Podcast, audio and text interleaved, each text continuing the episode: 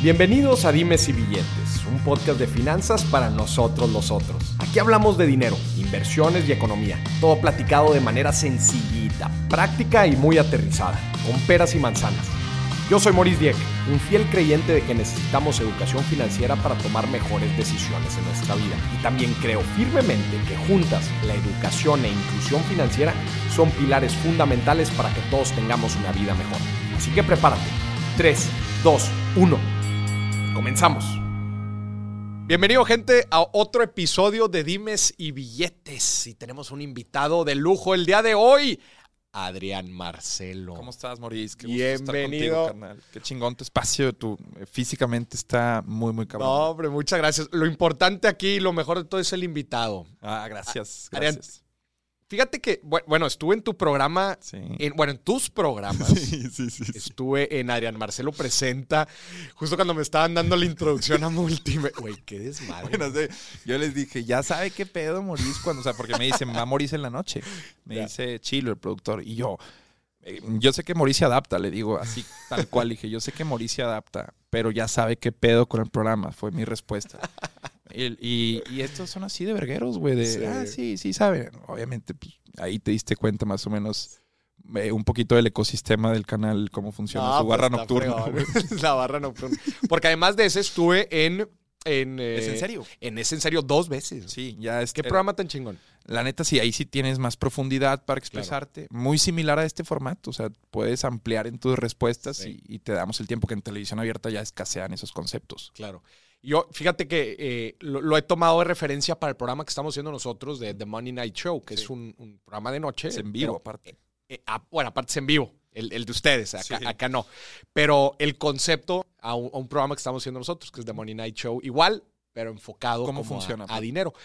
Eh, pues tenemos diferentes invitados, eh, principalmente dos categorías. Tenemos un invitado celebridad o influencer o, o alguien, alguien famoso, una figura pública, y el segundo invitado es un alto ejecutivo o un CEO. Entonces hemos tenido, por ejemplo, tenemos eh, al, al- al CEO de Uber México, ¿no? Como invitado, y tenemos a un TikTokero.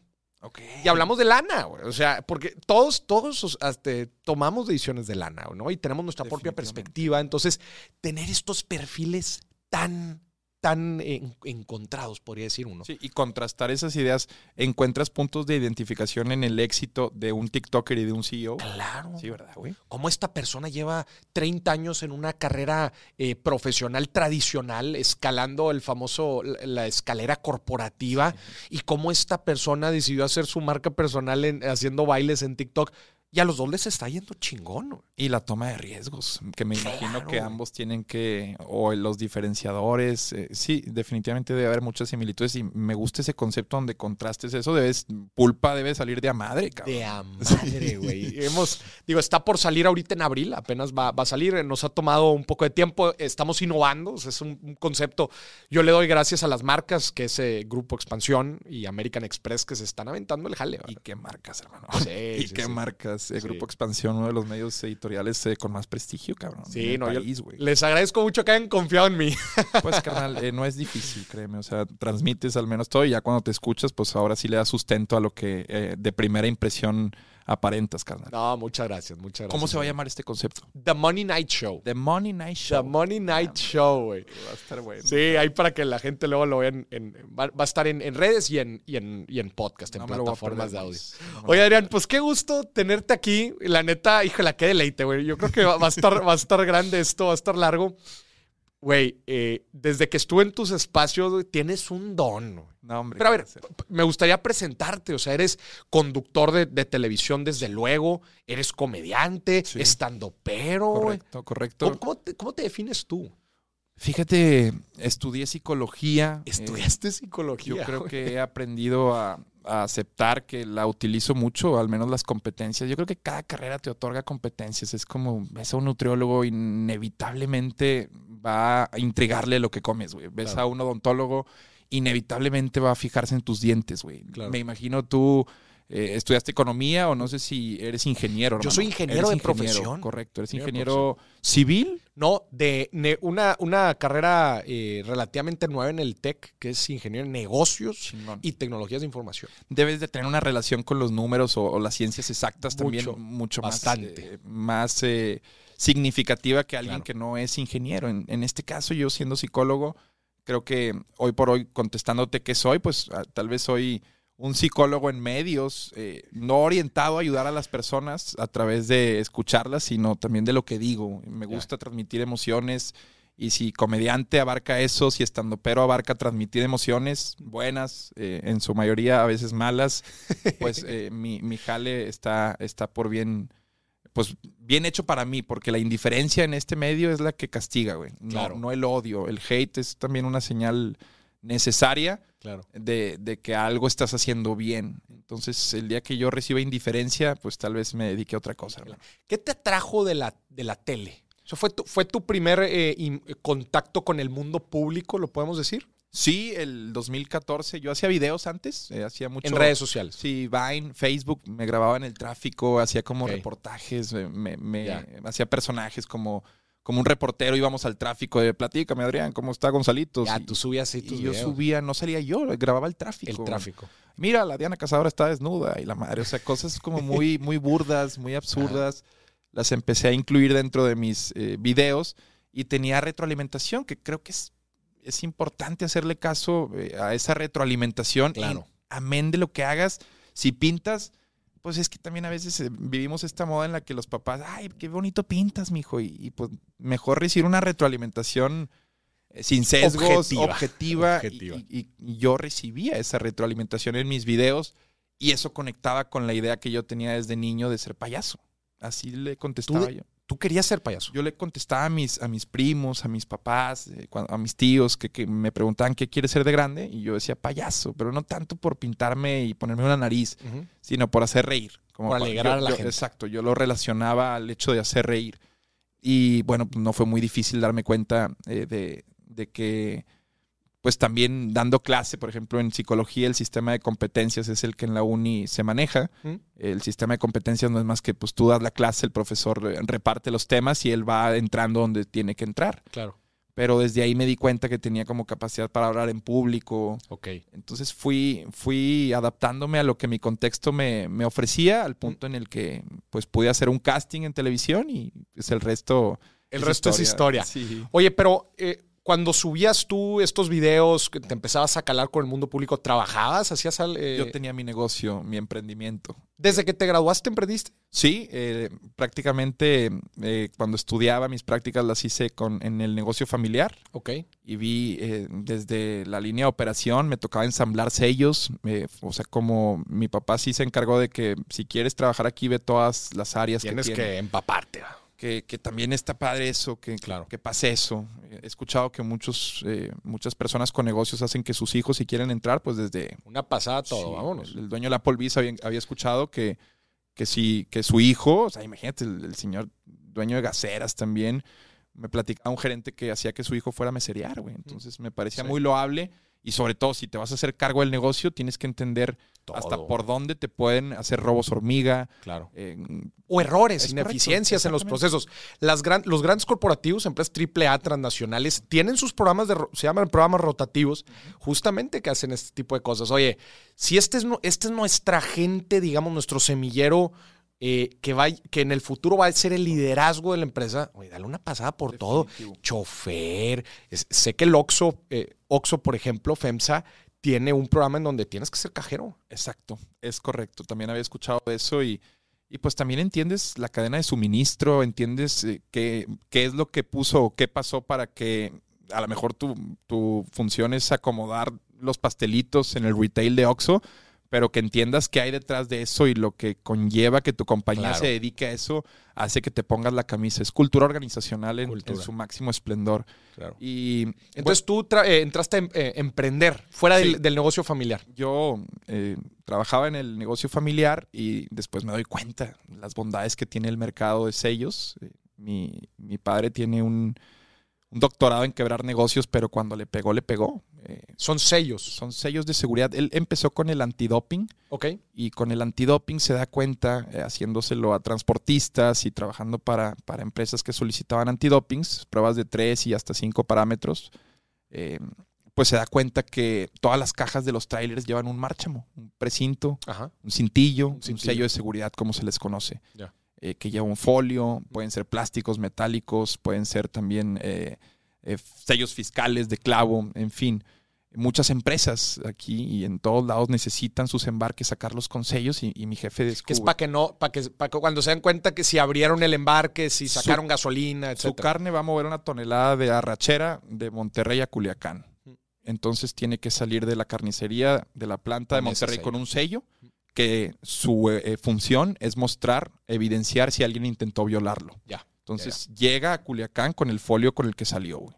Obviamente hay mil y un malandreadas, güey y, el, pues justamente de eso pide su limosna el negocio de papá, de, de la cantidad y los, eh, los porcentajes de robo hormiga que tienen las empresas.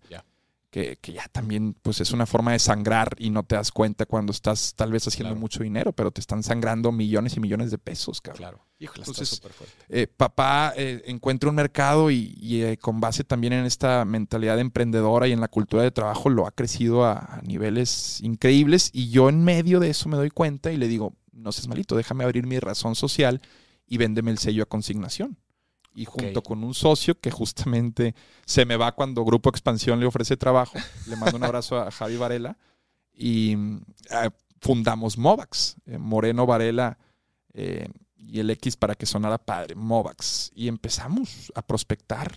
Eh, Pero tú, o sea, distribuías. Nosotros, yo distribuí el producto que mi papá Los traía, tanto de China, como maquilaba, como manufacturaba, como también empezó a comprar inyectoras y lo empezó a hacer él para bajarle el costo, que fuera más rentable.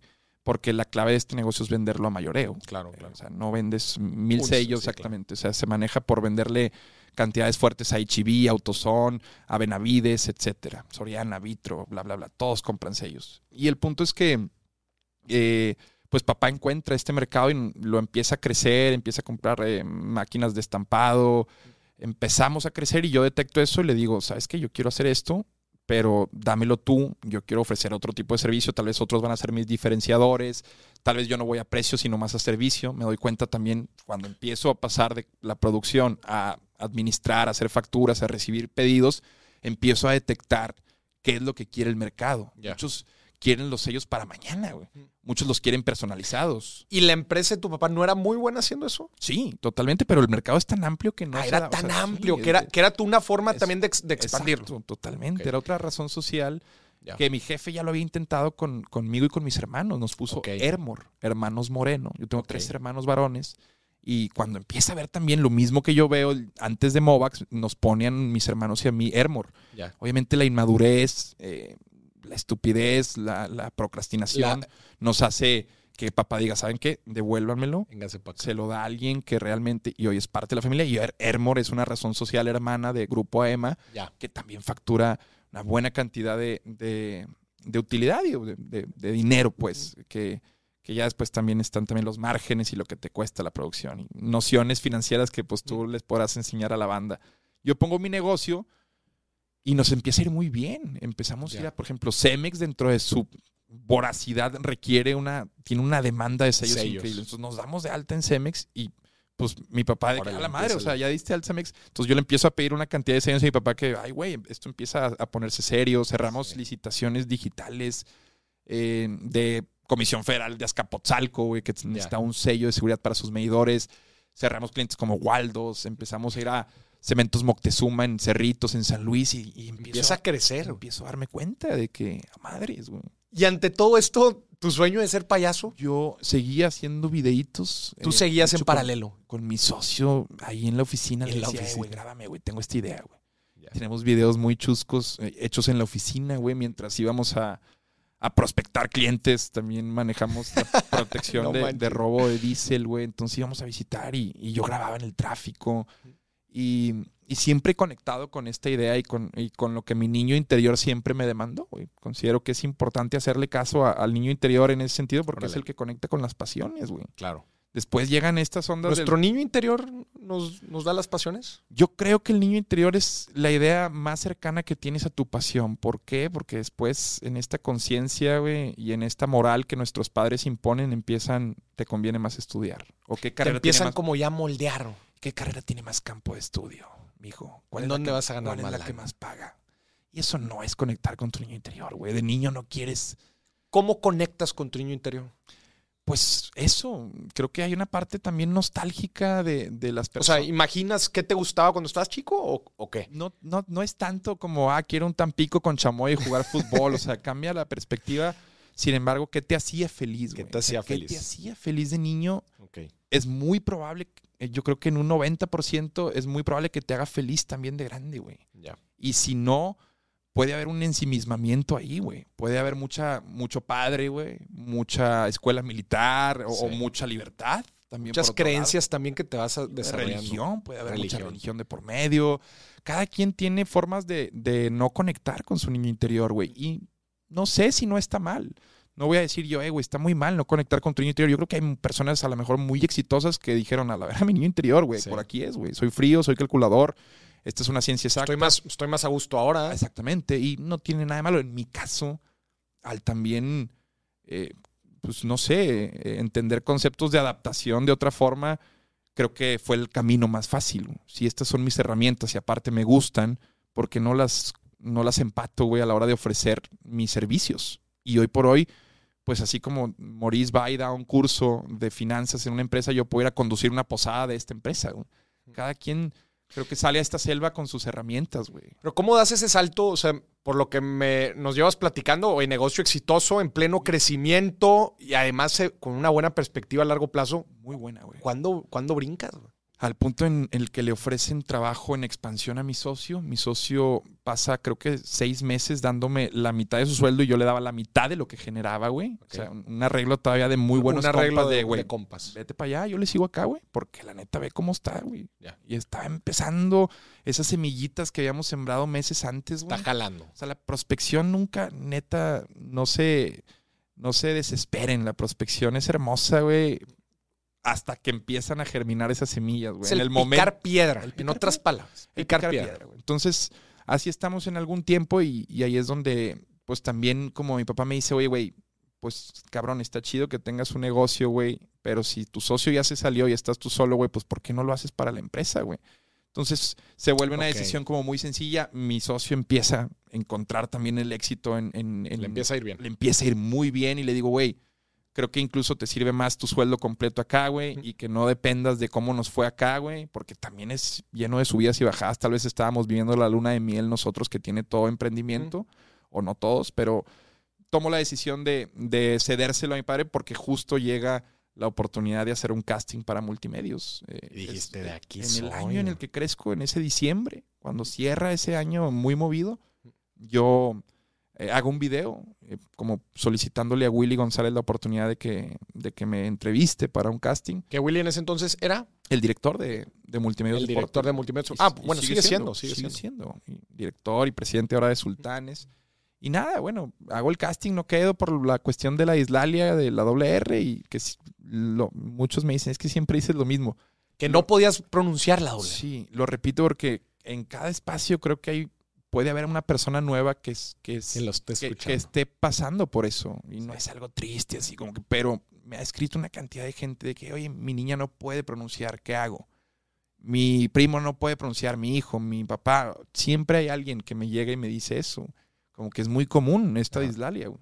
Y sí, todos tenemos un amigo que no pronuncia la doble R o que tiene ese CEU. Y nada, pues con terapia de lenguaje se puede. En un mes lo logré. Terapia de lenguaje. Sí, terapia de lenguaje. Pero ¿qué te dio valor de hacer el casting si no pron- pronuncias la R? nunca, güey, mis videos en todos yo salía pronunciándola mal y nunca me generó, nunca, Nunca te generó tema. me complejo. cerró una puerta, güey. Al contrario, le decía yo a Furcade en su espacio, mm, se reían de mí, bueno, me daba herramientas para yo también entonces tomarme confianzas, güey. Eso te iba a preguntar. A ver, tú querías ser payaso. Chingón. Todos queremos ser algo en la vida. Todos. Pero el problema es que eh, empieza el, el autosabotaje, empieza también la presión social, empiezan los comentarios negativos en redes sociales, ni se diga, güey. No. ¿Cómo te diste cuenta que eras un buen payaso, güey? Yo creo que es... ¿Lo trabajaste? ¿Era nato? No, ¿De dónde? No, no, es, es un ejercicio también de observación. Creo que em, vital fue mi elección de carrera. O sea, las competencias que me dio psicología, la carrera de psicología en la Universidad Autónoma de Nuevo León, ¿Es buena? ¿Es una es carrera? Muy buena carrera. Sí. El, el área, el área médica de, de- o sea, todo lo que es enfermería, nutrición, medicina, odontología y psicología. O O sea, psicología de- todo lo- entra ahí en... Sí, bueno, me refiero al área médica en cuestión geográfica, eh, porque está ubicada en Gonzalitos. Toda Está en zona. Gonzalitos, Exactamente. Todo lo que es Mitras, o sea, el área médica, que pues sí, de cierta forma un psicólogo puede brindar eh, ayuda o terapia sin llegar tal vez a los recursos que un psiquiatra podría, Claro. podría valerse, una prescripción médica, una receta. Y eh, yo siento que ahí entendí tal vez que a veces menos es más, güey. O sea, si hubiera estudiado comunicación, tal vez mi, mi deseo de llamar la atención, yo lo hubiera canalizado de otra forma. Siempre tuve el deseo de llamar la atención, me daba cuenta porque en clase era el payasito del salón, era el chistoso, era el que platicaba mucho. Me di cuenta que tenía como estas propiedades comunicativas y creo que mi elección de carrera hizo que pudiera entenderlas mejor y canalizarlas mucho mejor. Por lo que tal vez el humor que tenía era un poquito distinto al de los demás. Siempre busqué ese diferenciador. Hoy detecto a muchos chavos que les parece chistoso decir, ponle un oxo. Güey, eso tienen dos años diciendo Dos años diciendo Dos eso. millones de cabrones. Es el ejemplo que pongo como para entender a veces que hay personas que no entienden que pueden diferenciarse en el humor. Hacer algo diferente. Algo- Y, y tú tenías eso bien Sí, claro y lo fuiste trabajando. fui muy diferente a la hora de hacer mis contenidos, mis vines. No, no buscaba, no había ni siquiera una cuestión que te mostrara las tendencias, pero no buscaba emular lo que estaban haciendo otros. O sí, pero con mi estilo. Ya. O sea, creo que tampoco el hilo negro lo vas a descubrir, pero hay formas de, de empapar con tu o, o impregnarle tu esencia a las cosas. Eh, tú hablas de finanzas, ¿cuántos no hablan de finanzas? Pero ¿cuántos tienen tu delivery, güey? Eh, creo que si trabajas en la forma en la que entregas las ideas que tienen muchos, pues con ese filtro que eres tú, güey, puedes hacer que parezcan únicas, güey. Claro. Mis ideas no, mames, güey, dime 10 ideas originales tuyas, le decía yo a Roberto, y no mames, no existen, güey. Todas somos un cúmulo de, de Cúmulo de- observar, güey. Claro. Esto me quedo de ti, esto me quedo de acá. güey. Y entender, como dices, los, tus diferenciadores, que al final de cuentas eso es lo que te va a hacer abrirte campo en una jungla de competencia. Ventaja competitiva, güey. Hay un libro que se llama Océanos Azules, güey. Que es, es sobre mercadotecnia de, de cómo crear en un mercado de un océano rojo, en donde están los tiburones, por la sangre está ahí, güey. Cómo crear, güey, un océano, un mercado distinto, güey. Claro, que O sea, no está atacado. Con unas ventajas competitivas distintas. Y- eh, digo, ahorita también está muy de moda todo el tema stand-up y la comedia, y me imagino que hay haber cientos de, de personas allá afuera tratándolo de hacer. ¿Cómo, cómo obtienes este, estos... eh, la pregunta del millón, güey. ¿Cómo sé si le sigo o no? Estoy, ¿Voy por buen camino? ¿La estoy rompiendo bien o no? Es que, carnal, creo que también somos muy esotéricos a la hora de entrarle a estas cosas. Tanto el stand-up o contar chistes o salir en televisión tiene trabajo atrás. Hay Claro. cánones, güey. Estamos en el 2022, güey. Si tú dices, voy a hacer stand-up y de pronto llegas, fracasas y no entiendes por qué fracasaste, güey, bueno, entonces te estás faltando un proceso, güey, de, de raciocinio muy cabrón. De autorreflexión. ¿Por qué fracasé? Me faltó tallerear, güey. Sí. Me faltó rebotar estos chistes. No entendí, tal vez, que la premisa tenía que... Validar los chistes. Como, oye, Claro, le- güey, les va a o sea, gustar, si ¿no? quieres hacer stand-up, no es una cuestión mágica ni mística, hay trabajo, güey. Por eso, eh, mucha gente, es que ¿cómo tienes los huevos de decir que vas a ser el mejor comediante de México? Pues porque sé que le voy a echar todos los pinches huevos. ¿Quieres ser el mejor yo comediante de quiero ser el mejor comediante de México, definitivamente. Desde chiquillo quiero serlo. Eh, Yo veía a Eugenio Derbez, güey, con sus programas de XH Derbez o de vez en cuando, o al derecho y al Derbez. Y decía, me encantaría hacer eso en un futuro pero no se logra nada más por quererlo, güey. Y aunque suene muy coach motivacional, pues no mames, hay que chingarle un putazo. Claro. Por eso creo que todos tenemos el derecho de decir, voy a ser el mejor en esto, cabrón. Porque si lo vas a, va- a validar y lo vas a sustentar con chamba, entonces sí se pueden decir las cosas. No se dicen porque, porque pienses que estás pidiendo un deseo de cumpleaños, cabrón. Claro. O sea, si, si yo digo eso en un, en un espacio como el de Roberto Martínez, que lo dije ahí en creativo, es porque pienso sustentarlo. Y al decirlo en un espacio que tiene tanta audiencia como este, pues me obligo más a hacerlo, güey. Claro. Y por eso tengo mi club, de ta- mi taller de, de stand-up, Lo hacemos con hasta Focus Group, hacemos eh, un equipo de trabajo en el que grabamos un especial, después de una hora 45 sacas 55 minutos buenos. ¿Qué decides vas a aventar en tu primer especial? O sea, hay formas. Cabrón. Hay, hay, y todo un trabajo atrás, un back, que la gente muchas veces no ve. No, es que es... Y cree pasar, y termina pasando por alto y dice, ah, caray. No, y, y creo que en este medio es en el que más se vale como de pronto aprendí que eso mamá de que, ah, se le subió es inevitable, güey. O sea, el ego bien canalizado también es de que, güey, pues voy creciendo. Tú mismo tienes que darte tu valor y cotizarte distinto. Un curso de Maurice Jake vale muy distinto de lo que valía hace cinco años. Y si no, pues algo estarías haciendo mal porque no hay innovación en ese tiempo, cabrón. O valor agregado. Valor agregado. O más producción, tengo más experiencia, en contenido. En todos los sentidos debe de haber una mejora. Yo quiero voltear a mi, a mi comedia en 5 o 10 años y reírme, pero de lo mal que lo hacía, güey. claro. Oye, ¿hay buena lana? Hablando ahora sí de la industria de la comedia. ¿Hay buena lana? Mucha lana. ¿Sí? Muchísima lana. ¿En dónde? Te voy a platicar de un comediante. ¿Dónde está? Acuérdate, follow the money. ¿Dónde está la lana en la comedia? Shows. Es un consejo que me dio Oscar Burgos. Oscar Burgos. Si tú trabajas en televisión, tienes que tener un show para no depender ni de la empresa que te emplea para que salgas en televisión. O sea, el show es lo que te da a su madre. O sea, es, es las herramientas, güey, como para que tú capitalices muy cabrón y rentabilices la exposición que tienes en televisión. ¿Tú los organizas? Em, yo tengo un tour manager, en este, en este caso lo hemos hecho ya em, de forma muy, muy seria, eh, quien tiene que ver eh, toda la cuestión de logística, gestión del lugar, el venue, el boletaje, el arreglo con la boletera.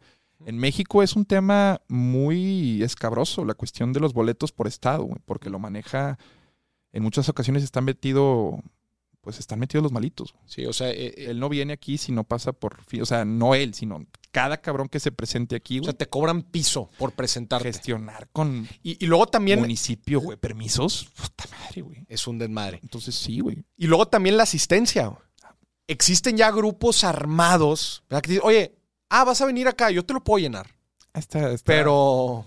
Pero no hay como llenarlo orgánicamente. Claro, o sea, claro, la claro. Idea es que tú hagas, nosotros, por ejemplo, con Hermanos de Leche, ahora con la mole, eh, tenemos entre manos algo que, que tenemos que cuidar, cabrón porque no es normal cuando tus shows empiezan a llenar sin publicidad. Nosotros sabemos que el contenido era el vehículo para hacer eso. Claro. Y tomando en cuenta benchmark, vato, ves lo que hace la cotorriza, ves lo que hace Roberto, ves lo que hace gente que, que empieza a, hacer el 360 de negocios acá, güey. Por ejemplo, Roberto lo tiene un libro, güey. Entonces, el hecho de tú... Define el tema del 360. El 360 para mí, como les suelo decir a mis amigos, es tener un contenido que esté anclado a un servicio o un producto. Ok. Nosotros en nuestro podcast vendemos un curso que se llama Ser un mejor hombre. Entonces lo anuncias en tu propio espacio y tu propia audiencia te compra. Para mí ese es el, cerrar el círculo de un modelo de negocio de creación de contenido, cabrón. Si no mandas a tu gente, güey, después de un contenido, a que compre CBD en tu página con el código perro guarumo 30, lo hiciste mal, cabrón, porque no estás aprovechando, porque una cosa es la monetización, pero aprovechar que esa, que tienes la atención, llevándolos a otro lado y todavía sustentando el producto que aporte a tu vida, reduce ansiedad, güey. Sí, tampoco te estás o amenzando a la gente, ¿va? No estás, o sea, ese es un 360 para mí, güey. Si de pronto ofreces y embaucas, pues no es un 360, güey. Y es que eh, ahora con la democratización de los medios, ¿va? En donde podemos tener esto, para que es podcast, que tenemos el, un, alcance importante en nuestro celular, que además estamos en la tele, que además tenemos nuestros eventos presenciales, que además tienes todo esto, se ha vuelto mucho más fácil que el negocio no sea ser conductor, que el negocio no sea inclusive tener el evento, sino que sea la marca personal y todo este 360 que tú dices que 360 pues son todos los puntos de ingreso o puntos de contacto, puntos de medio, como lo quieran ver, que se puede generar en torno a una marca personal que capitaliza cada uno de estos puntos, pero que sobre todo todos los puntos están entrelazados. amén, amén. Haces una bomba. Con la reflexión y ojalá, eh, sé que es un chingo, bueno, eres el podcast número uno en finanzas en Spotify, hermano. Eh, espero que lo que acabas de decir le, resuene a quienes necesitaban, a quienes ya comprenden que esto funciona así. Amén, bravo. Eh, creo que si no estás grabando, lo que estás haciendo vas un paso atrás. Creo que hoy, seas lo que seas, hagas lo que hagas, si dominas esto, es como en los noventas aprender inglés. Same shit. O sea, el dominar una cámara, dominar un micrófono y vencer las inseguridades para presentar lo que dominas de, de forma estructurada, es lo mismo que en el 2000 te decían, si no sabes inglés no vas a encontrar el mismo trabajo que, tiene el que sí sabe. ¿Tuviste problemas dados tus acuerdos previos que tenías por, con una cadena, en este caso multimedios, para hacer tu 360? Porque luego eso también era de, tiempos anteriores, ¿verdad? Que decías, híjole, si te amarran y luego te van a querer eh, eh, encadenar y luego... Yo siempre he sido muy transparente. Por ejemplo, yo el radar, que es lo que más me deja, es mi Pareto, mi, mi 80-20 eh, el radar es lo que más te deja en ingresos. Mi radar es mi prioridad por lo mismo que en cuestión financiera es que más me, lo que más me derrama en mi, en mi cuenta. Entonces, por lo mismo es el que ocupa mi, prioridad, ¿no? No tanto 80-20, pero sí le otorgo, o sea, dejo de hacer lo que tenga que hacer. Ya. Eh, y el punto es que yo lo empecé a hacer para el canal eh, de multimedios, para, para D99. Tú lo empezaste a hacer para. Me hablan en el 2016 y me dicen: necesitamos levantar eh, los contenidos digitales de D99. Y yo les presento tres formatos: uno en vivo, una transmisión en vivo los lunes en la madrugada, que se llamaba Radar, una cuestión que se llamaba Copiloto, que no es más que eh, el símil de lo que hace el escorpión dorado o este chavo británico, James Corden, y con casos de gente desconocida, que por ahí varios ahí pegaron, y el radar como tal que hago, que son cápsulas de turismo urbano, güey. Vox Populis. Ninguna era el hilo negro, güey. Ninguna, si te fijas, es el hilo negro. Vuelvo a lo mismo, de darle tu esencia, impregnarlo con lo que son tus virtudes, y lo empiezo a hacer para el canal. La reventamos después de tres años, güey, porque al inicio yo llegaba con un micrófono y dije, güey, ¿qué pedo con este imbécil? ¿Por qué me pregunta eso, güey? ¿Por qué quiere hablar de eso, güey? ¿Por qué ese estilo? Los comentarios eran, güey, no sientes que fuiste muy allá, güey, aquí qué pedo, o sea, prueba y error, prueba y error, prueba y error. Oye, este gustó, este se hizo viral, sigue, persigue, tas, tas, tas. Y de pronto la cápsula es un boom, güey. La cápsula empieza a generar lo que, lo que, lo que esperaban, güey. Empiezan a tener muchas reproducciones los videos, los de festivales, por ejemplo. Empiezan a, a ser los más vistos del canal de D99 hasta que se vuelve nada más radar, radar, güey. Y yo esperaba que lo vendieran, güey. O sea, yo hago lo mío, cabrón. Por eso mm. yo tengo un equipo de trabajo. Sí, soy mucho de, no tanto así de zapatero a tus zapatos, siempre estar abierto a aprender nuevas cosas, pero sí explotar las virtudes de cada quien y en una división de labores se puede lograr cosas maravillosas, cabrón. ¿Cómo te dejaron sacarlo de ahí?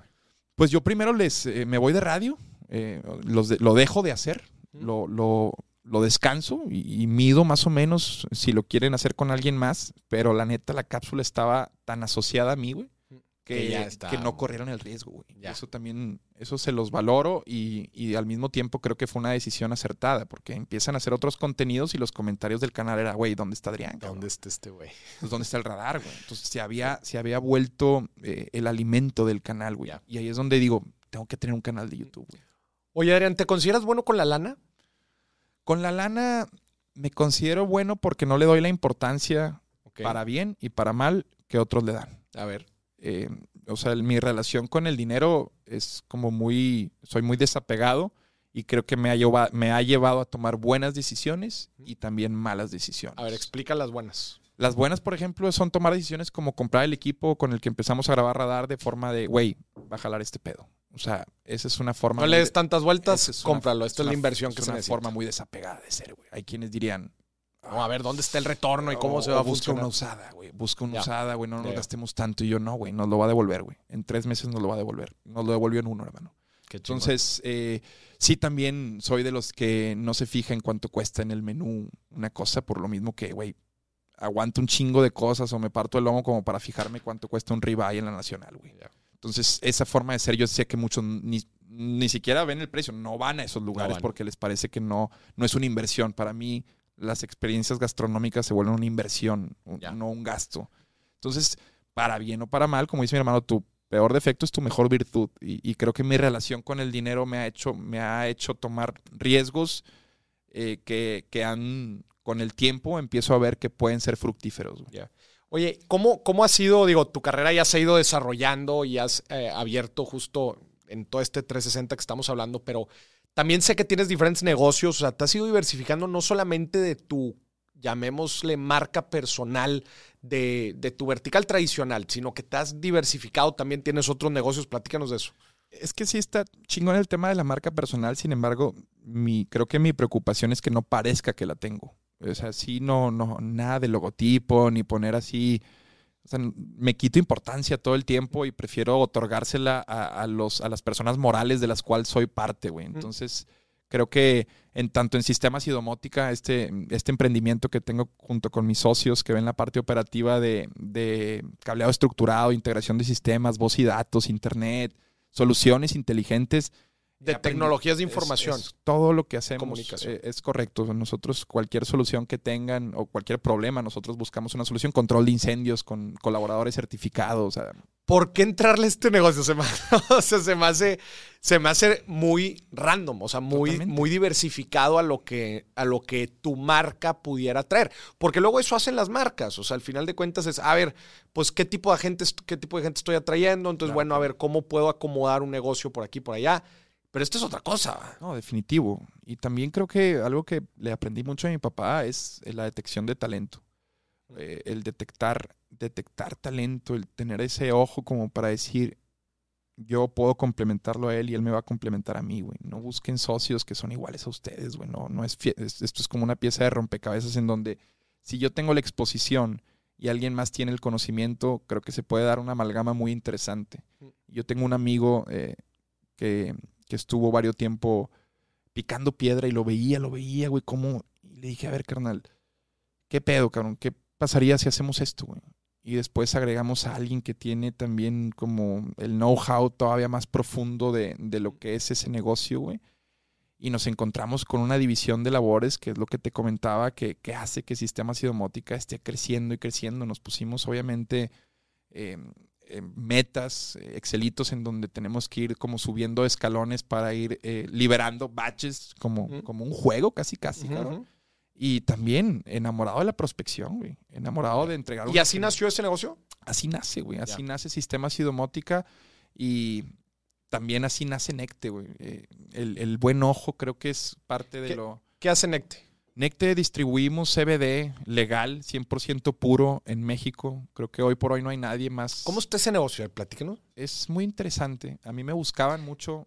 Em, como la industria verde es el boom, güey. Es como el oro verde le llaman, güey. Mm. Está, ya no es una cuestión de, de, opinión si es a favor o en contra. En Estados Unidos el, a nivel nacional está a punto de aprobarse o de despenalizarse. O sea, mm. ya en ningún estado va a ser delito consumir marihuana, nada más como para que nos demos una idea cuál es el contexto a nivel global también. En Europa ni se diga, muchos países también optan por esto. Uruguay también ya sentó un precedente como lo dice la cultura profética. El punto es que eh, detectando esto, no solo tienes que entrar de la industria no obligatoriamente como a distribuir la flor o, los productos. Imagínate toda la línea periférica, tanto logística como de empaque, güey, que va a surgir, güey. Se va a crear una industria completa. La derrama de impuestos, Mauricio. Imagínate lo que se van a mamar. obviamente sé que tiene que haber un, arreglo con quienes la distribuyen actualmente, pero este pedo es inminente, güey. Y viendo eso, y sobre todo, poniendo en la balanza, güey las ventajas analgésicas, güey, que la industria farmacéutica no ha querido, güey, aceptar del CBD, del cannabidiol, una planta natural, un derivado del cáñamo, güey, eh, era, era como muy, muy sencillo. Que el CBD es, una de las dos sustancias, ¿no? Que... El CBD se puede extraer tanto eh, de la planta de la cannabis como del cáñamo. El cáñamo, el cáñamo no tiene cannabis, pero no tiene THC, mejor dicho. THC es lo otro, Es el tetrahidrocannabidol, que es la parte psicoactiva, De, la planta. El cáñamo no tiene o tiene niveles muy, muy bajos de THC que a través también del grado farmacéutico se le extraen y se alcanza entre un 88 y un 92% de pureza.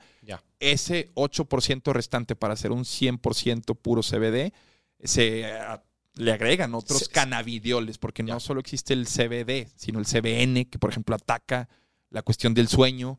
Y se vuelve una cuestión maravillosa, antiinflamatoria. Esto es a lo que se le llama el cannabis medicinal. ¿verdad? El, CBD más, o sea, el, cannabis sí le puedes extraer CBD, pero el cannabidiol como tal, el CBD, pues sí es medicinal, es, analgésico porque tiene propiedades, eh, insisto, antiinflamatorias, reduce ansiedad, concilias mejor el sueño.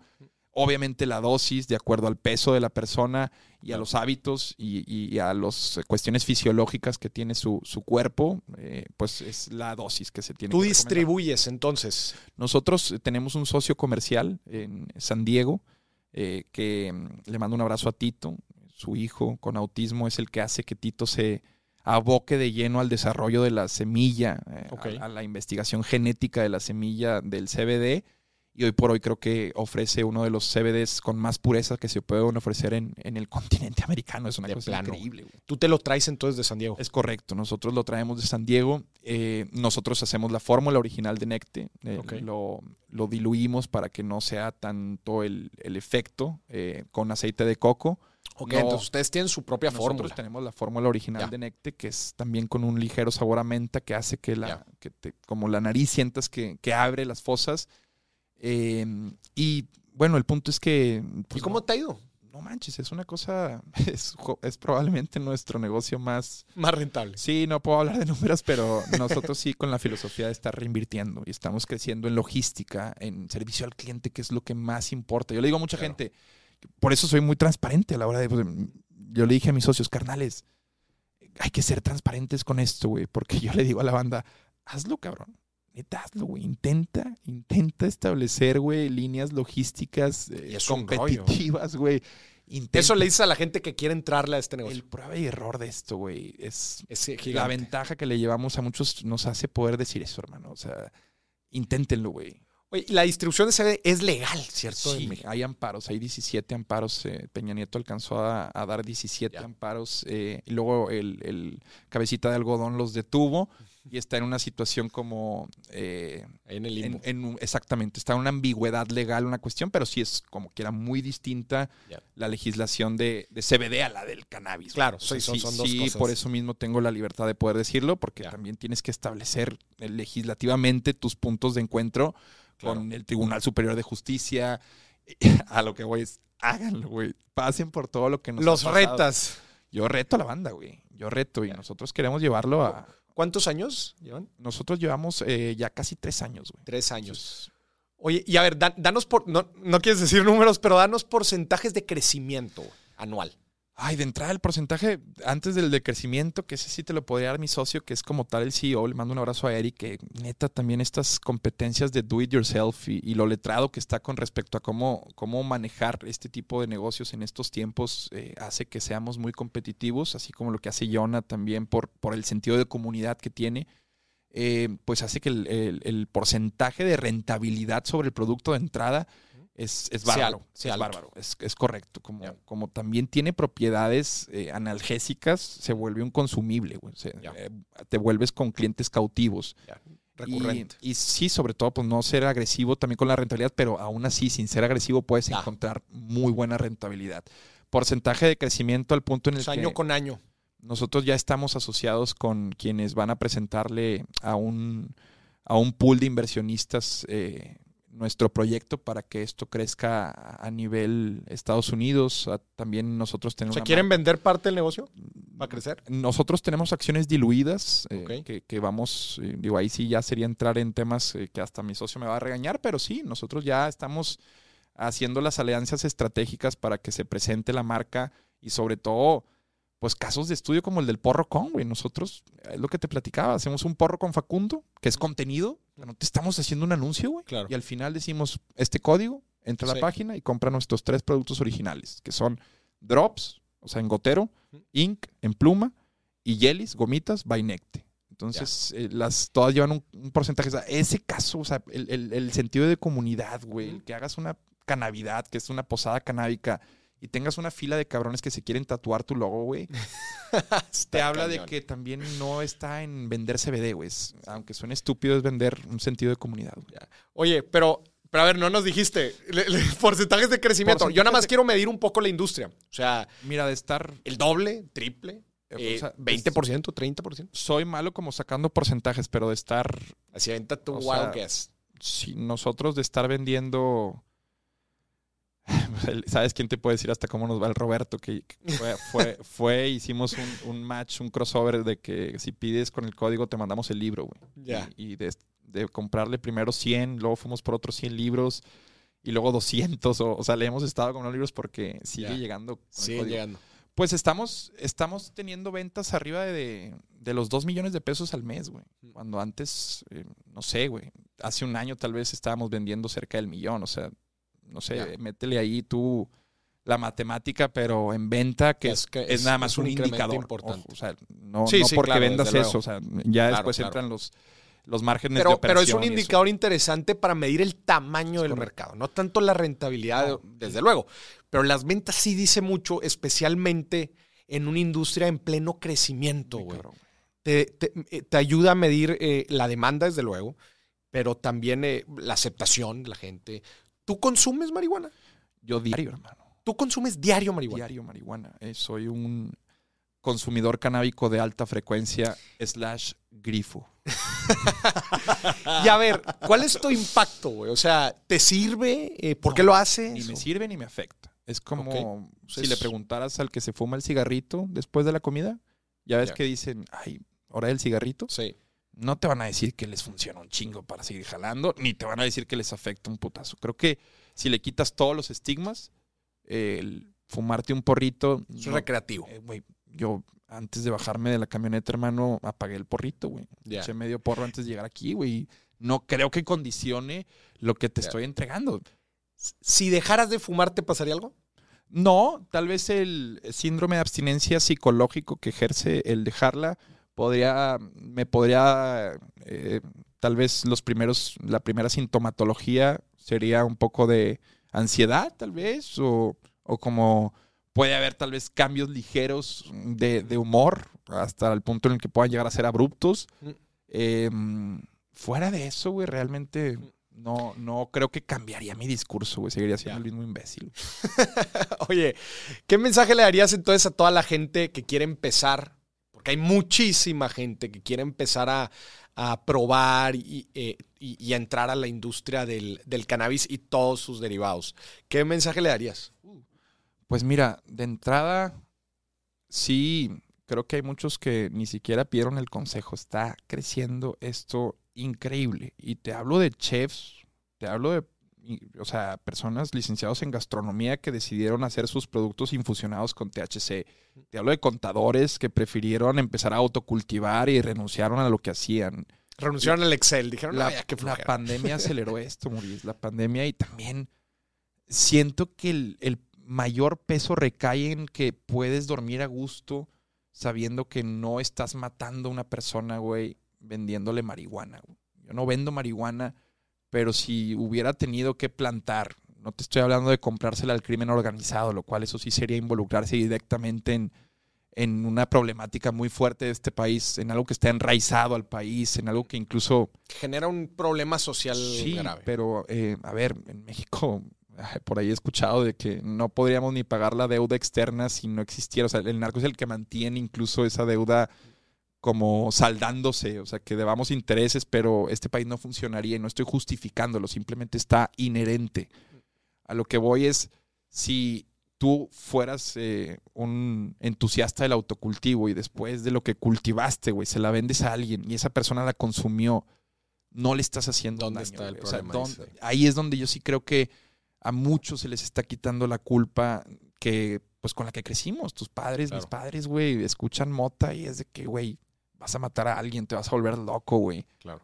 Y si bien hay estudios que sí pueden asociar como a conductas esquizoides el consumo de marihuana, eh, realmente no está comprobado ningún daño psicológico ni pulmonar, o sea, no hay asociación eh, de cáncer pulmonar por consumo de cannabis, no hay sobredosis de cannabis, es una planta que hasta propicia lo armónico. Lo armónico. eh, el- el- los trenes de pensamiento son distintos. Eh, Lo digo muy seguido, eh, versus el alcohol, yo te podría aventar un día de argumentos a favor de la marihuana versus el alcohol. Versus el alcohol. Entonces, ¿qué le digo a ellos? Si ya perdieron el miedo, nada más que lo hagan, sobre todo apegados a la ley. O sea, que no se vuelvan tampoco un... Hoy, hoy por hoy, si vendes marihuana, eres un dealer, güey.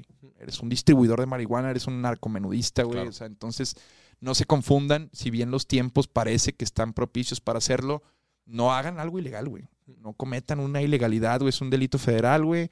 Y sobre todo, si quieren en un futuro eh, dedicarse algo así, pues que estudien, güey. En, en California, nada más para ponerlo en contexto, hay maestros canábicos, güey. Así como existen maestros tequileros, maestros cerveceros. El, del vino. Así como existen enólogos, güey. Bueno, existen cabrones que dominan el autocultivo, los clones, los trepenos, güey, los tricomas. Hay estudiados, no crean que este pedo es de. Sí, ahí nada más saber cómo sale. Esta, esta sabe a manguito, güey. Este es kush, no, güey. Mis huevos. Eso somos tú y yo consumidores. Si te quieres hacer un peso pesado en esto, busca tus diferenciadores. Lo mismo que decíamos en la comedia. Justo. Busca tus diferenciadores en esta industria sin caer en la ilegalidad. Ese es mi consejo. Buenísimo. Oye, vamos a pasar a la parte de preguntas rápidas, güey.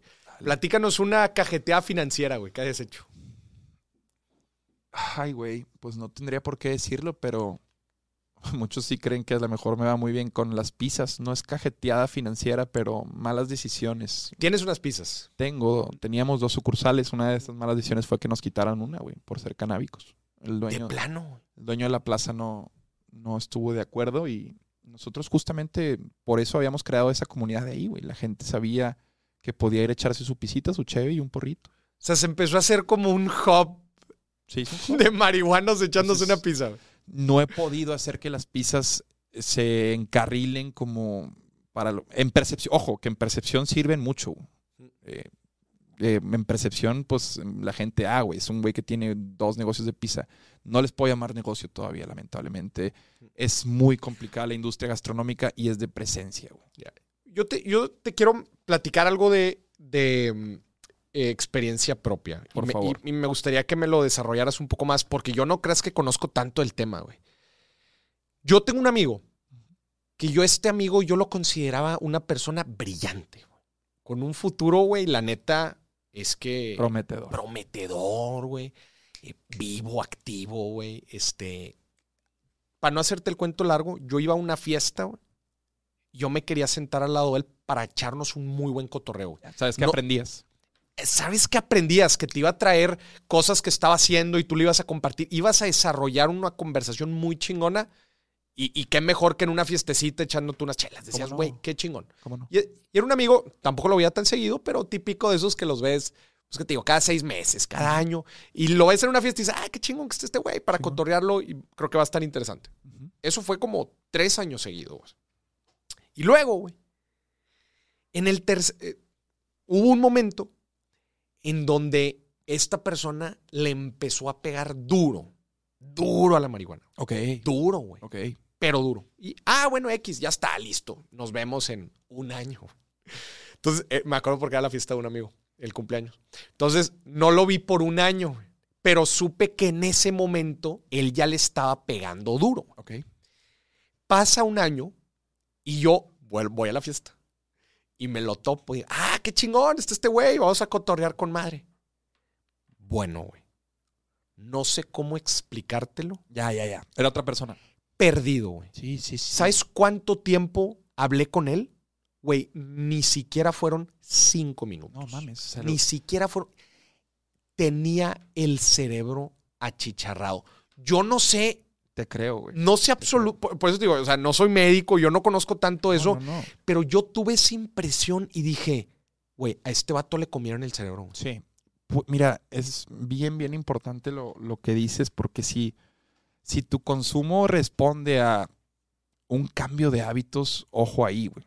O sea, si esta persona tenía un hábito en el que, no sé, el día a día de un emprendedor, güey, está lleno de retos, Mauricio. No, Ajá, no mames. O sea, eso no hay ni Sí, que claro. explicarlo, güey. O sea, ser emprendedor, esa mamada de que vas a ser tu propio jefe es puro pedo, güey. O sea, te vas a meter la chinga de tu vida y es taponear, güey. Un chingo de agua está entrando, tapone aquí, tapone acá, güey. A veces con chicles, después tal vez vas a impermeabilizar, pero a como puedes tienes que hacer que ese pedo viva. Si tú comienzas un hábito de consumo, por ejemplo, siendo el auditor de una gran empresa, güey, probablemente atente contra tus hábitos, güey. Algo Ajá. que es monótono, algo que es estructurado, güey. Si tú lo alteras en su rutina con un consumo de marihuana, puede venir un quiebre, güey. Eh, no estoy diciendo un quiebre psicótico, güey, pero sí puede venir como un ensimismamiento, como lo decía antes, güey, así como el, el no motivarse o no El encontrarse. ahuevamiento. güey. La procrastinación, definitivamente una de las consecuencias de la marihuana es vivir en el mundo de las ideas, carnal. Entonces, yo por eso siempre he dicho que yo no me preocupa cuando morros me dicen, me estoy echando un porro por ti, güey. Si conecta con lo que haces, Chingón. dale, güey. O sea, yo pude entender que tal vez fumar mota hacía que mis trenes de pensamiento mis, o, o mis procesos creativos eh, fueran más eh, irreverentes. ¿A por ti te ayuda? justificante. No, es que eso es lo que tengo que aclarar. O sea, siempre tengo que decir, no me ayuda ni me afecta, güey. Para mí es... O sea, tus rutinas de comedia, es- todo eso, es- no es- se impulsan no, por la marihuana. nada, ni dejo de levantarme a jugar tenis eh, porque me puse una grifota eh, ayer, hasta dormí mejor, cabrón. Entonces, creo que sí, normalmente esa asociación que se hace con el atrofiamiento cerebral, güey, se da cuando la persona pinta para algo y de pronto empieza con ideas hacia otro lado, güey. Que creo que fue lo que pasó. Un güey que pintaba mucho en la ejecución de sus ideas, güey, en lo estructurado de las mismas, a de pronto empezar con ideas que son nada conectadas con la realidad, güey, que son, ¿y qué pasaría si esto? O empiezas a, empiezas a hipotetizar, güey. O sea, los grifos, sinceramente, así nos volvemos, güey. Oye, güey, ¿y si hacemos esto, cabrón? Y de pronto si encuentras una retroalimentación de otro grifo, güey, Te vas. te vas, Maurice, te vas, güey. Entonces, cuando, o sea, igual con un borracho, igual con alguien adicto al café que se le encrispan los nervios, igual con los chacuacos que a las 6 de la mañana ya van con el Malboro rojo 100 y se fuman tres seguidos, güey. Creo que la marihuana, si no, no es para todos, güey. Y so- cuando traes ideas endebles, güey, cuando no estás sobre suelo, Cuando no estás sobre suelo. que creo que puede ser lo que le pasó aquí a tu amigo, al que probablemente a lo mejor, siendo, haciendo una hipótesis, todas estas ideas que él tenía muy eh, cos- con mucha estructura o que sonaban muy sensatas y realistas, güey, al no conseguirlas y, co- y combinarlo con el consumo, güey, empieza una visión de la vida distinta, güey. De si no fue por acá, güey, a lo mejor en esta puñeta mental me sale algo, güey. Pero no creo que sea por ahí eh, la vida. Eh, La marihuana no debe ser eh, la causa ni de tus desgracias ni de tus victorias, güey. Si quieres verla como un complemento, pues vela como alguien que se toma una melatonina, güey, después del trabajo para dormir mejor y vencer un poquito la ansiedad o el estrés, güey. Alguien que toma proteína para el gimnasio, güey. No te pones mamado por tomarla nada más, güey. Es porque fuiste y atrofiaste el músculo, güey. La marihuana. Entonces, co- como, que fue como más un cambio de hábitos más integral Y en- que. y en un ambiente lúdico, güey, hay N cantidad de factores por las que un buen porro a lo mejor puede hacer que no conectes ideas, güey. Eh, por eso es bien importante también entender el contexto de los lugares. Y para mí, digo, por lo que me dedico, siempre me ha funcionado, güey. Lo vi desde un inicio, me funciona más que piensen que soy un grifo, güey. Porque la expectativa está aquí, güey. Entonces no tienes que hacer mucho para que esté acá, cabrón. Claro. Hilar una que otra buena palabra, güey, meterle de tu léxico, el que parezca que tienes una idea concisa, a fin de cuentas, eh, lo que sales a hacer, güey, el venir aquí, el ejecutar, manejar hasta casa de Maurice a grabar, güey, es lo que hace que pasen las cosas, güey. Claro. No los dejes en, en el mundo de las ideas, güey. Deja a Platón y a Sócrates en sus cuevas, en sus cavernas, güey nosotros también tenemos que conectar con lo que hacemos, güey. Eh, eh, qué chingón que ese güey sea exitoso en lo que hace y después escoge una reunión para no conectar una pinche idea y estar bien grifo, güey. Porque también después de güeyes con grandes ideas en la carnita asada que las dicen bien bonitos, está lleno el mundo, Maurice. Claro, claro. Entonces hay que ver los hechos, güey. Y que conozco personas marihuanas, güey, que hacen lo que les toca, cabrón. Y que incluso encontraron en sus, insisto, en sus corrientes de pensamiento como nuevas, por así decirle, encontraron formas de optimizar, güey. Decía Bill Gates, yo contrato huevones, me gustan los huevones porque en- encuentran la forma, encuentran la forma de hacer rápido el, Claro. el trabajo, güey. Oye, Adrián, ¿inviertes tú fuera de los negocios? tengo ¿En qué inviertes? portafolios de portafolios de inversión eh, de fondos emergentes, así se llama uno, otro se Ok, llama ¿En dónde? En, en en Allianz. Le mando un abrazo a Luis, mi asesor. Emerging Markets. Ese, uno es fondos emergentes, otro es pesos conservativos. Ok, también y ahí. o- Hay otro en China. En, en- así se llama, el, Ya. como el portafolio. Eh, no sé Pero son fondos. no sé qué instrumentos son fondos y también tengo un seguro en Monterrey, New York Life, en, Seguros Monterrey, que ese es como a 15 años y me lo cobran en dólares. Es un plan no tan agresivo Mm. y si no, re- si no mal recuerdo es con UDIs. O, o el instrumento que tienen ellos Está protegido está protegido también con un poquito a- ad hoc a la inflación. Y actualmente tengo eh, amasado algo, no sé, estoy, y te quería preguntar, estoy en la disyuntiva, güey. Y que vi que hiciste un video muy chingón con respecto a si abono a capital, güey, o trato, busco darle la vuelta a esa lana, invertirla en otra forma y, y- Sí, el ejercicio Ah, ahí güey. es, es teóricamente sencillo y en la práctica pues sí requiere un poco más de jale, que es básicamente si encuentras un lugar que te dé una tasa mayor a la que te está costando. El problema es que en México hay veces es difícil porque las tasas son altas. sí. Las tasas son altas. Ahorita lo que yo veo, y, creo que para donde va mi, mi, o sea, la dirección a la que quiero es eh, comprar en preventa departamentos y rentarlos. Fíjate O que, sea, que hay, que muy es. buenas oportunidades. Aquí en, Monterrey se me hace que por ahí es. Sí, creo que va a empezar a haber un desarrollo importante. Creo que Monterrey es una ciudad que no era vertical ¿No? y, lo que empieza a hacer. lo empieza a hacer. La carretera va a empezar, a ser vertical. A ser vertical también. Ahora, ahí también lo que me preocupa un poco es, este, pues ahora con todo el tema del home office, de alguna forma cambia la dinámica de la gente. Entonces, un- un- una de las tesis que había, digo, ya no estamos metiendo este tema, pero no importa, una de las tesis que había era que yo prefiero vivir en un vertical con menos espacio a cambio de hacer cinco minutos a mi trabajo que irme a una casa a una hora ¿verdad? y estar teniendo que manejar todos los días. Esa era la tesis inicial, pero ahora que mucha gente pues ya no necesita ni manejar a su lugar, dice, pues yo para qué me voy a ir a enclaustrar a un departamento. sí, sí, sí. Hay un éxodo de, de urbes como Los Ángeles, como Nueva York, güey, justamente por esto, por, por las distancias eh, y sobre todo los tráficos tan agresivos, güey. Pero al final de cuentas, eh, el bien habitacional es noble. ¿verdad? Al final de cuentas, la gente, como dicen, en una crisis económica o no, pues la gente necesita dónde vivir. ¿verdad? Entonces, y si tú no te vas a ir a vivir ahí, pues lo puedes rentar. Y, y- Bueno, aquí la crisis no, no es tanto de, de habitación. Si te fijas en el vecino país, en Estados Unidos, es- eh, la crisis no es de alimento. Mm. O sea, son, son como opuestas las situaciones. Tú vas y caminas un downtown en Estados Unidos y vas a ver una cantidad de homeless que dices tú, ¿qué pedo, güey? Claro. Estados Unidos está empinado. Que, y no. Lo que pasa es, hasta en Los Ángeles mismo hicieron Skid Road. Creo que es un, es un distrito de homeless, güey. Entonces, eh, es un tema interesantísimo el de la vivienda ya, güey, porque no les da, güey. Claro. Las- las- y eso que las tasas de interés son bajísimas, bajísimas. A comparación de las de acá, que el tema es más de no tengo para comprar alimento, güey. Pero eh, eh, es que el problema de esas mismas tasas es lo que empuja los precios de la vivienda hacia arriba. Sí. Eso fue lo que pasó en el 2008. En Digo, la en el- crisis en el hipotecaria. en de- el 2008 fueron... este, especularon de más, ¿no? especularon de más. Ayer había algo bien interesante, güey. Daban créditos. Imagínate que tú trabajas en un banco. Tú me das el crédito a mí sabiendo que yo no te voy Que a no pagar. te voy a pagar, güey. Empezaron a Sabías. Moris no me va a pagar. Dale el crédito como quiera. Espérate, güey. ¿Por qué? Por la simple premisa de creer de que los bienes raíces siempre van para arriba. Sí, sí, sí. Especularon de más y, y fue un.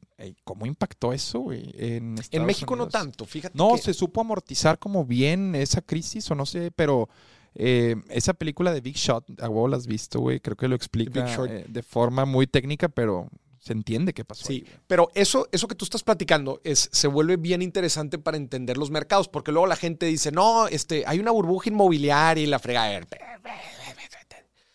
¿De dónde viene la burbuja inmobiliaria? También, eh, Estados Unidos, la cantidad de créditos hipotecarios con respecto al PIB es altísima. En México, no, No. la verdad, es demasiado el riesgo. Muy poca, en, en México, muy poca gente tiene un crédito hipotecario. Sí, de Eh, hecho. No, es que lo que te cuesta, güey.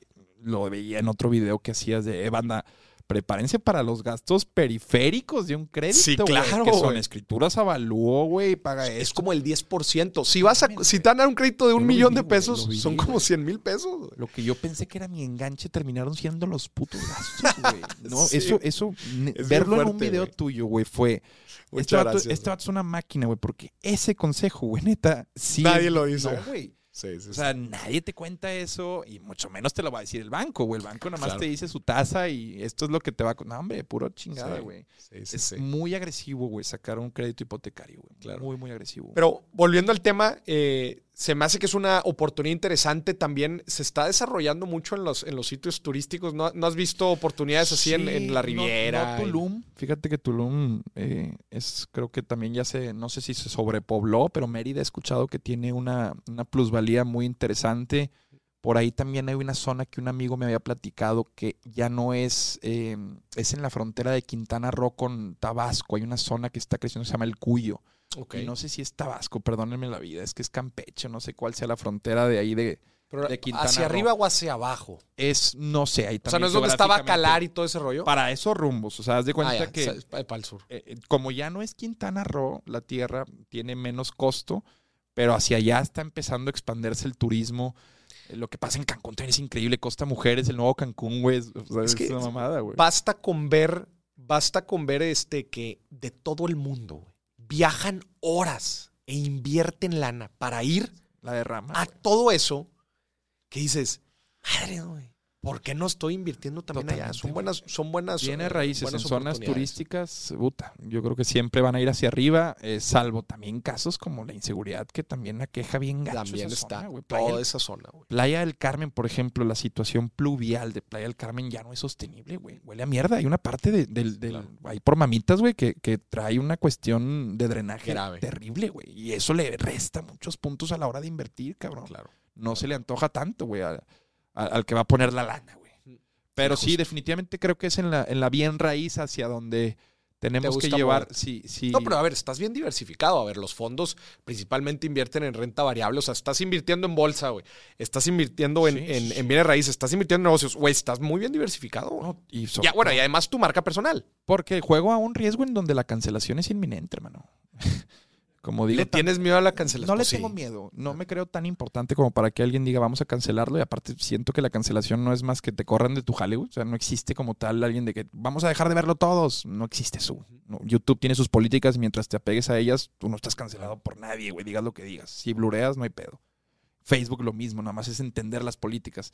La cancelación es cuando le escriben a tus jefes de Aeroméxico, eh, el piloto dijo eso y, y lo tienen que correr, güey Sí. porque son tan grandes como marcas que se Claro. alinean a estos valores, güey.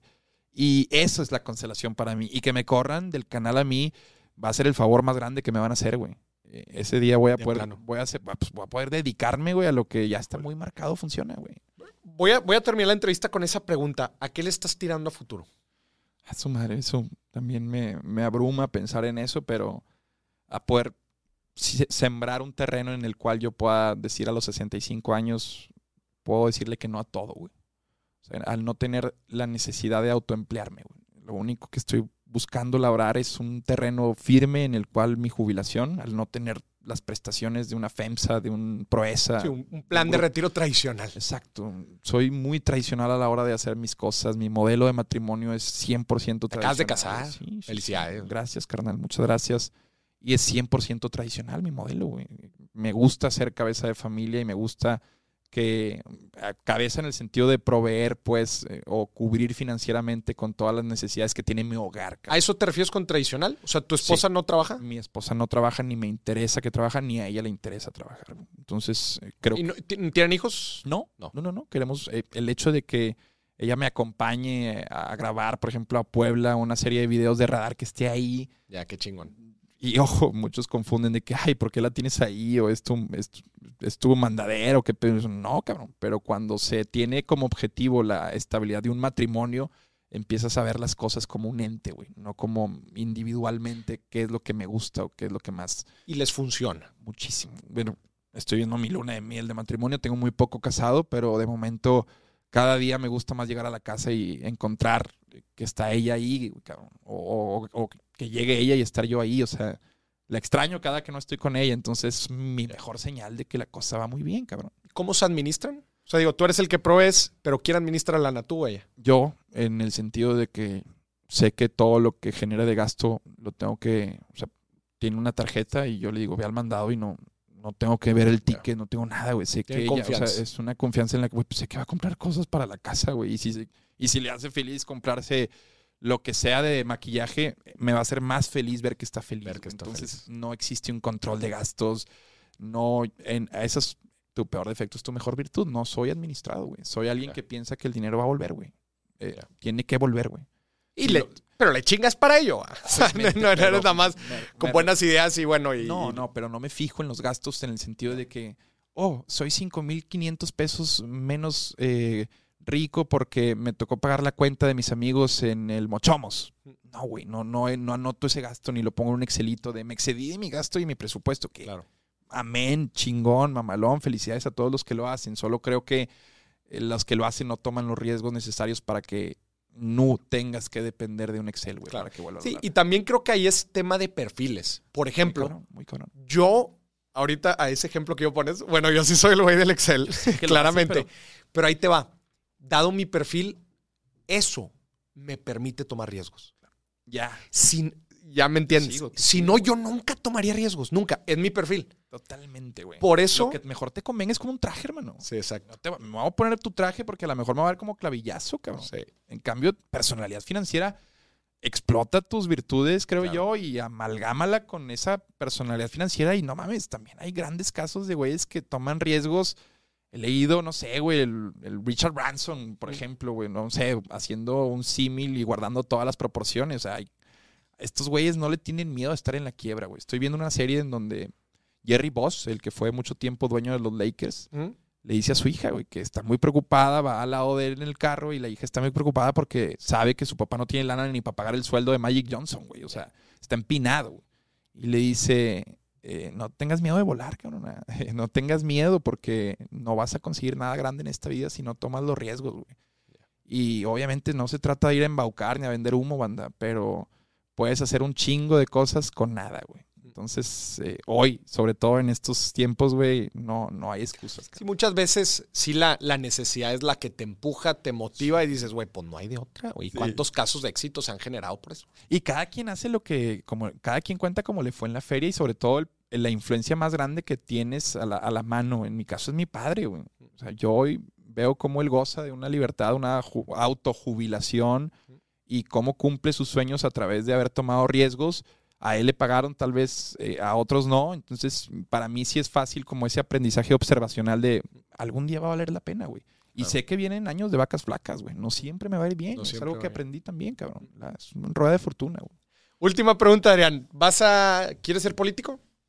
No quiero, sin embargo, eh, siento que va a ser un reto que me quiero poner en unos años, güey. Entonces sea, sí vas a ser yo, político. yo, yo, o sea, que quiera, güey, no va a conectar con un niño interior. Perdón, ¿vas a ser político? Sí, ahí sí te contesto. De querer, no, pero siento que es un reto que como en el stand-up me estoy poniendo ahorita, voy a, voy a querer hacer, güey. Y eh, va a ser un reto maravilloso el, Qué el hacer todo lo que conlleva para que en la percepción seas un buen político. Porque amén de todas las mamadas que hagan los políticos o los estigmas que tengan, tú a veces volteas a ver uno y dices, ese es buen político. Amén del si tiene un escándalo, lo que sea, güey, hay gente que dices, es Este un güey buen es bueno. político. Por ejemplo, yo te digo, ¿cuál es tu percepción de Marcelo Ebrard?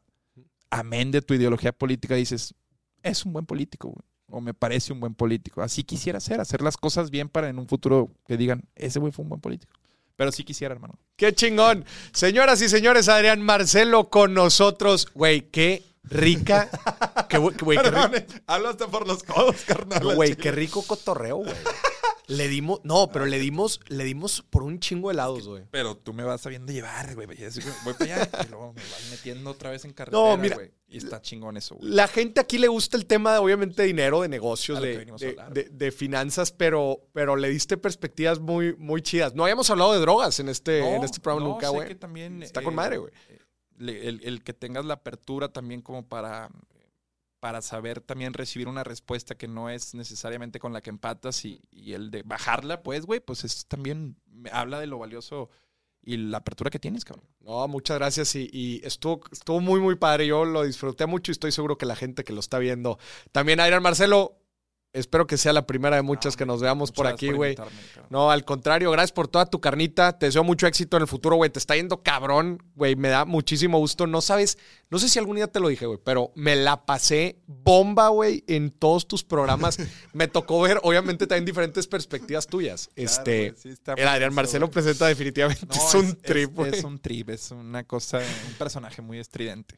Pero, güey, lo haces muy bien, güey. No, O sea, y- Tienes un don y sé que, como lo platicaste aquí, has trabajado por ello, güey. Y qué chingón ver a gente que, la, que le ha chingado, güey, ha trabajado por tanto tiempo y le está yendo bien, güey. Por eso, por eso abrazo el cumplido y el halago, hermano, y créeme que lo mismo pienso de ti. He visto también cómo has crecido en este mundo, güey. Muchas gracias. El hecho de que hoy por hoy también estés como parte de, de la empresa de medios de la cual formo parte desde hace tiempo, me llena de orgullo. Eh, Muchas también, gracias. eh, pues no mames, lo que te decía, güey, la forma en la que entregas tus conceptos, el cómo los picas para que los demás los digieran y ayudes e impactes positivamente en sus vidas, creo que pues legitima por completo eh, tu, tu influencia sobre las personas. No, muchas Muy, gracias. muy ganada y muy válida. Gracias, gracias. Y qué bonito cotorreo nos, Gracias, nos aventamos. Señoras y señores, esto fue otro episodio de Dimes y Billetes. Hasta la próxima. Bye bye.